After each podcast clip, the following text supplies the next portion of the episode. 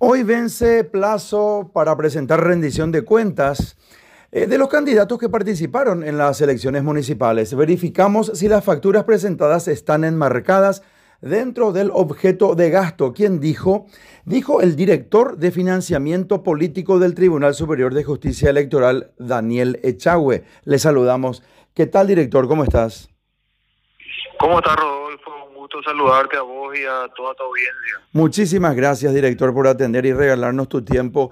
¿Qué podés decirnos acerca de los candidatos, candidatas que hoy están asumiendo los cargos respectivos eh, después de las elecciones pasadas eh, respecto al, al financiamiento político, a la verificación de todas las, las, eh, las plataformas y todas las coordinaciones que me imagino está haciendo tu dirección, director. ¿Cuánto, ¿El cuánto por ciento de las personas que están asumiendo los cargos ya han hecho esta tarea obligatoria en este caso específico? Sí, eh, realmente Rodolfo, hoy finaliza el plazo de presentación de rendiciones de cuentas de todos aquellos candidatos que participaron en las, en las elecciones municipales de octubre. Eh, recordarles a todos también de que eh, a toda la ciudadanía específicamente y a los candidatos en particular, de que la obligación de presentación lo tienen todos los candidatos, titulares y suplentes, y también electos y no electos. Eh, eh, ese es el plazo de que está culminando hoy a las 23.59 Un buen punto, director, eh, un buen punto. Los electos y no electos también. ¿Qué queremos decir? Que todas las personas que tuvieron, que, que estuvieron dentro de, la, de las elecciones hayan ganado o no, hayan sido electos o no, de igual forma tienen la obligación de esta presentación es así mismo, Rodolfo, tienen la obligación de, rendir cuentas porque lo que hacemos nosotros acá es verificar justamente eh, eh, los gastos de campaña.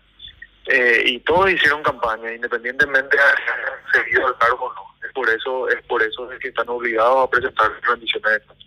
Yo me imagino, director, que aquí existen mínimamente dos ítems fundamentales y como matriz, ¿cuál es? Uno, la rendición de lo que se gastó, ¿verdad? Propiamente dicho, y, cotejar eso con los papeles respectivos y necesarios. Y lo segundo, quiénes fueron los aportantes que entregaron ese, ese pecunio, ese dinero para que se pueda soslayar la campaña. Eso es así, ¿verdad? Totalmente. Hay dos ejes principales en el, en el control de financiamiento político. Es así mismo como decir. Uno es verificar eh, el contenido de la factura, es decir, si es que se enmarca dentro del objeto de datos eh, eh, lo rendido por cada candidato, porque dentro de las leyes de financiamiento tenemos eh, siete objetos de gasto, la publicidad, eh, combustible y lubricantes, pautaje en redes sociales, organización y funcionamiento y, entre otros.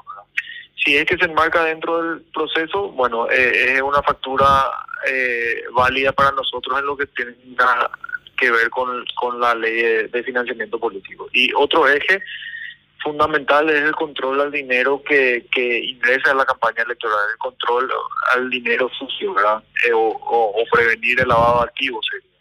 En, en ese caso se controla a los aportantes de los candidatos y se verifica si es que realmente ese aportante tiene capacidad contributiva o no en caso de que no tenga capacidad contributiva y, se le objete algunos puntos dentro dentro del informe que hace el oficial de cumplimiento aquí, se eleva al, al, al se eleva un informe de operación sospechosa a la CEP y ellos dentro del marco de su competencia hacen una investigación más minuciosa en ese sentido porque ellos tienen acceso a las redes bancarias dentro del marco de su competencia, repito. Claro, claro. A la CEPRELAD ustedes informan en el caso específico de que les salte una alerta roja y para ustedes no exista una congruencia entre lo recibido y la verdad que ustedes creen que debe ameritar, ¿verdad?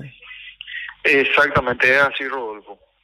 Ahora, yo pregunto, ¿hay, algún monto específico para la cuantificación de estas circunstancias? Y respecto a eso, en cada distrito, en cada ciudad, en cada departamento puede ser mayor o menor la cuantificación, porque vamos a decir que una radio en el interior, por ejemplo, no tiene el mismo costo, el pautaje que en una radio en, en la capital quizás. Y también eso si es que se ha pautado en un canal de cable, en un canal abierto de televisión, el tema de, de los, de los carteles. O sea, realmente difieren los precios y sustancialmente dentro de la capital de Asunción y del interior. La cuantificación es igual para todos. Eh, realmente ya depende de, depende de, cada, cada persona que presta ese servicio. Nosotros no regulamos los precios y tampoco está tipificado en la ley de financiamiento un precio un precio X para, para cada publicitaria. Claro, pero ¿qué pasa si un concejal de Asunción dice yo gasté 350 mil dólares en mi campaña? ¿Eso está permitido o, o, hay un tope de decir usted pudo haber gastado solamente 100 mil dólares o 300 millones de guaraníes? En estas elecciones municipales no existe límite de gastos. Sí, vamos a tener límite de gastos para las elecciones generales. La ley no prevé un límite de gastos para las elecciones municipales. O sea, un concejal pudo haber gastado un millón de dólares eh, presentándose eh, para la Intendencia de Ciudad del Este, por ejemplo, y si él reglamenta todo que gastó en combustibles y que puso 300 vehículos eh, para que trabajen en su campaña y que también hizo un pautaje en radio, en televisión y, y pone todas las facturas necesarias, ¿ustedes aprobarían entonces lo que se llama financiamiento político? Exactamente, porque no hay ninguna ley que nos diga de que, no hay ningún artículo dentro de la ley que nos diga de que eso está prohibido o que haya superado el límite. Ya. Solamente habla, solamente habla del límite de gastos en, elecciones nacionales.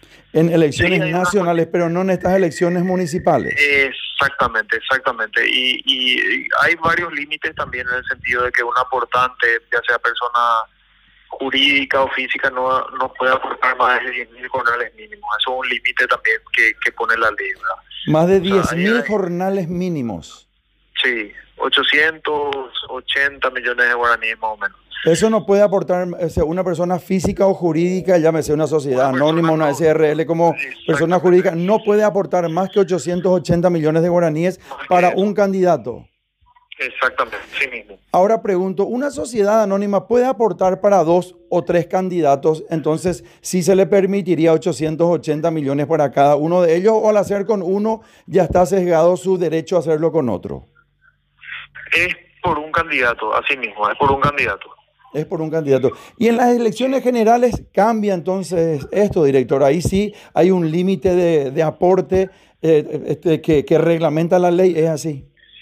hay un límite de gasto en las elecciones generales, exactamente. Es del 10% del jornal mínimo vigente eh, con relación a la circunscripción electoral. Eh, es el 10%, 10 del jornal mínimo sería números más, números menos, 10 mil, 12 mil guaraníes por 5 millones seguramente, Y ese es el límite de gastos.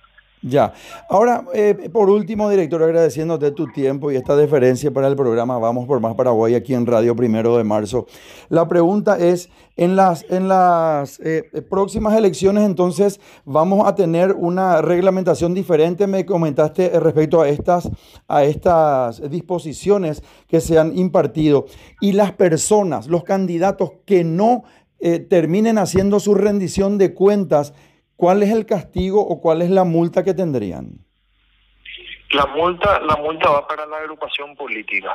Es decir, eh, si un candidato del Partido Colorado presenta remisión, se le descuenta al, a la agrupación política el pago del subsidio electoral. Claro, al, subsidio electoral que entrega que, entregan ustedes a cada partido político. Entonces, le, le, descuentan de cada candidato que no ha hecho la rendición de cuentas.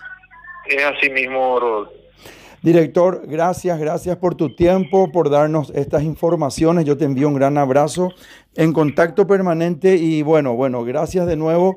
Estamos eh, permanentemente informando aquí en Radio Primero de Marzo. Vamos por más Paraguay. Te envío un gran abrazo. Igualmente, Rodolfo, cualquier consulta a disposición. Muchísimas gracias. Conversamos con Daniel Echagüe, él es director de financiamiento político del Tribunal Superior de Justicia Electoral. Radio Primero de Marzo, vamos por más Paraguay.